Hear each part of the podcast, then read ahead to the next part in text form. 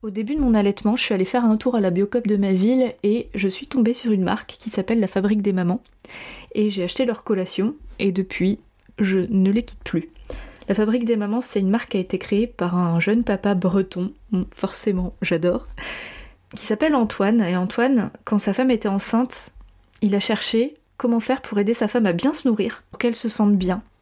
Et depuis, il a créé une marque, donc la Fabrique des Mamans, avec une gamme complète, avec des snacks bio, des compléments alimentaires qui comportent naturellement des nutriments essentiels aux femmes enceintes et aux femmes qui allaitent pour qu'elles puissent vivre pleinement leur maternité. Si vous souhaitez goûter les produits de la Fabrique des Mamans, vous pouvez aller directement sur leur site lafabriquedesmamans.com et en magasin bio et aussi en pharmacie. La liste complète de leurs points de vente est sur leur site. Et si vous me voyez au cabinet, vous allez pouvoir goûter leurs produits parce que on a fait un partenariat très simple j'ai raquetté la fabrique des mamans en leur demandant des produits à faire découvrir aux femmes que j'accompagne. Donc je leur offre une barre, un snack bio. Et en échange, je parle d'eux au podcast parce que je ne parle que de produits que j'aime bien, que j'ai testés, qui sont dans mes valeurs. Et là, euh, la fabrique des mamans coche toutes les cases, en plus ils sont bretons. Que voulez-vous? Allez, bon épisode Vous écoutez Un temps pour naître, le podcast qui parle de la maternité vue de l'intérieur. Je suis Edwige Caloc, accompagnante en périnatalité à Vannes, en Bretagne, et en visio. Ce podcast, c'est la continuité de mon métier. Je brise les tabous et je vous donne des informations et des ressources pour vous aider à vivre votre désir d'enfant et votre maternité avec plus de conscience et plus de puissance. Bon épisode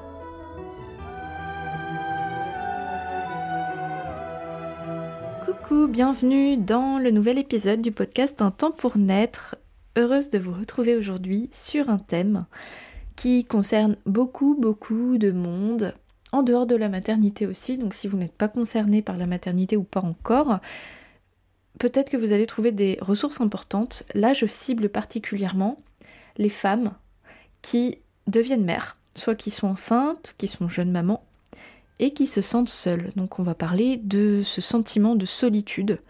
Pourquoi j'ai envie de parler de ça? Eh bien parce que je la remarque dans une grande, grande, grande partie des accompagnements que je fais. Et quand je vous dis que je la remarque, parfois c'est verbalisé, parfois pas. Mais bien souvent, on, vient poser les mots sur ce manque, manque de lien, manque de sens dans les relations. Et parfois, il y a aussi des femmes qui me disent tout à fait clairement, je me sens seule. Donc ça peut être une solitude ressentie, c'est-à-dire qu'on a du monde autour de soi, mais malgré tout on se sent bah, seul parce qu'on ne se sent pas comprise en fait. C'est ça aussi la solitude, c'est une solitude intérieure. Et parfois, ou souvent je dirais, c'est une solitude réelle avec euh, un manque de personnes autour de soi, mais vraiment euh, de façon tangible. Donc dans les deux situations, il n'y a pas de mieux ou de moins bien, ça reste de la solitude dans les deux situations. En réfléchissant un petit peu, j'aime bien comprendre d'où ça vient et il me semble que c'est le mal de notre génération, mais pas que. Je pense que ça fait deux, trois générations que on ressent cette solitude. En fait, je crois que ça a commencé à partir du moment où on a arrêté de vivre en communauté. On a remodelé le modèle social sur de l'individualisme. Donc maintenant, au lieu de vivre dans des hameaux où il y a euh, toute la famille, dans des petits villages, on va beaucoup bouger on voyage plus, on s'expatrie plus, et donc on vit seul ou à deux dans des foyers et on, fait ou pas des enfants, mais en tout cas on est deux personnes à gérer un foyer complet. Donc avec toute la mobilité qu'on a, qui a bien sûr ses avantages, ça nous isole beaucoup plus. Je rencontre souvent des expatriés. En vivant en Bretagne, je pense que j'en rencontre d'autant plus. Ce qui renforce ce sentiment de solitude parce que quand on a des enfants et qu'on n'a pas nos parents, nos frères et sœurs, nos cousins autour de soi, c'est encore plus fort ce sentiment.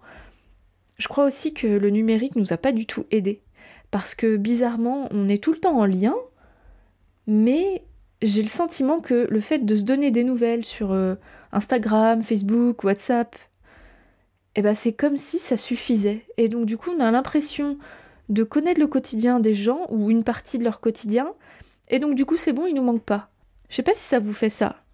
Mais du coup il y a tellement de sollicitations, on peut tellement parler à tout le monde n'importe quand qu'en fait c'est hyper chronophage et au final ça met une grosse distance parce qu'on les voit pas pour de vrai, enfin en tout cas beaucoup moins que quand il n'y avait pas toute cette euh, technologie. En plus de ça, ça met un voile, ça déforme la réalité, c'est-à-dire que sur les réseaux, on montre bien ce qu'on a envie de montrer. Donc euh, le côté authentique de la vie, ces petites choses du quotidien, on les voit plus. Donc on, a l'impression qu'il y a que nous qui sommes concernés par, par exemple, le récurage des chiottes. Tout le monde nettoie ses... Enfin j'espère, nettoie ses toilettes, au moins de temps en temps. Ce n'est qu'un exemple parmi d'autres, mais ça on ne montre jamais en fait sur les réseaux, et en fait la vie elle est faite de plein de petites choses comme ça. Et donc c'est plus du partage authentique, c'est du partage filtré, voilé. Et si en plus on rajoute ce qui s'est passé depuis deux ans, tout le contexte sanitaire qui a mis encore plus de distance, on est resté cloîtré chez soi pendant plusieurs mois, qu'on s'est mis à avoir peur des autres. Donc il y a beaucoup de personnes soit qui ont eu peur d'être en contact avec les autres, ou inversement qui ont été révoltées de cette peur et donc ça met aussi une distance. Ce contexte sanitaire et politique nous a vraiment pas aidé dans cette mise à distance. Et en allant un peu plus loin sur le côté euh, individualiste, comme on est seul à gérer des foyers entiers, qu'on a pu euh, un partage euh, serein et supportable des tâches du quotidien, bah, ça crée plus de fatigue évidemment, parce qu'il faut qu'on travaille, il faut qu'on s'occupe de nos enfants quand on en a, et donc bah, ça prend énormément d'énergie évidemment. Le foyer, il bah, faut que la maison soit quand même un minimum propre, il faut faire à manger, et puis maintenant il faut manger bio, il faut manger sain. En fait, il faut être sur tous les fronts, il faut être bon partout, et tout seul. Si je me réfère vraiment au système de la maternité, en tout cas de l'accompagnement classique qui est proposé, quand on devient parent, enfin déjà au moment de la grossesse, on rentre dans une filiale, une filière très médicalisée.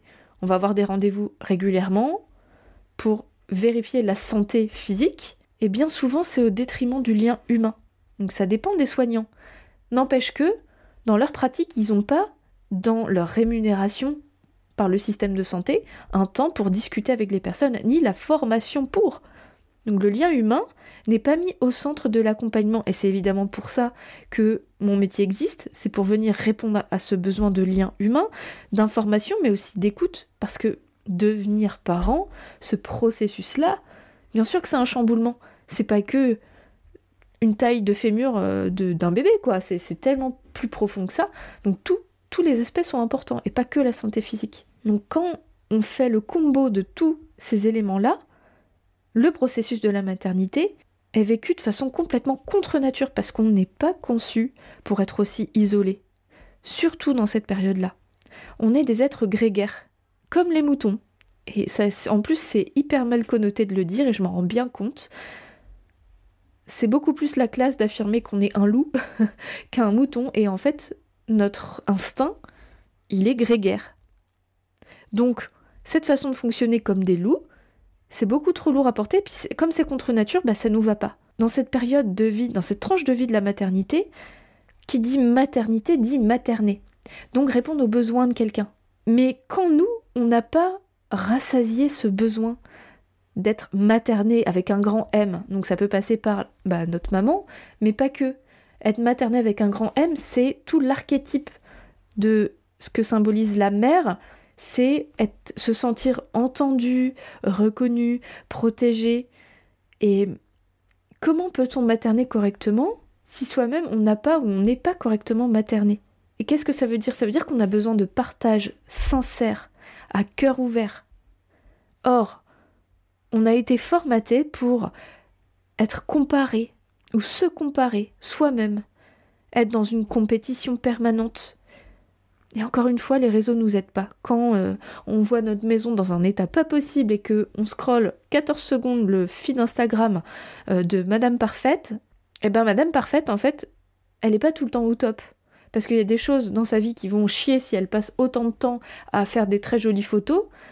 Soit il y a une partie de sa maison qui est pas rangée mais elle le montre pas, soit il y a autre chose qui est empathie dans sa relation peut-être avec, euh, avec ses proches ou euh, dans sa relation avec elle-même parce qu'en fait si on s'en réfère à tous ces besoins qu'on a et ce modèle de vie qu'on a créé ou qu'on dans laquelle on nous a fait naître et vivre, il y a des carences quelque part de toute façon. Mais on va voir que ce qu'on a envie de voir et que ce qu'on peut voir, parce qu'il y a des parts de nous qui ne sont pas sereines, qui n'ont jamais été entendues à cause de cette solitude aussi, Et donc le système de compétition vient s'auto-alimenter à chaque fois. Les conséquences de cette solitude, ça va être qu'on ressent de la tristesse, de l'amertume, de la colère, on se sent dépassé. Donc oui, on va péter des plombs, entre guillemets pour rien, mais bien sûr que si, c'est pour quelque chose, quand on y pense, quand on réfléchit à tout ça.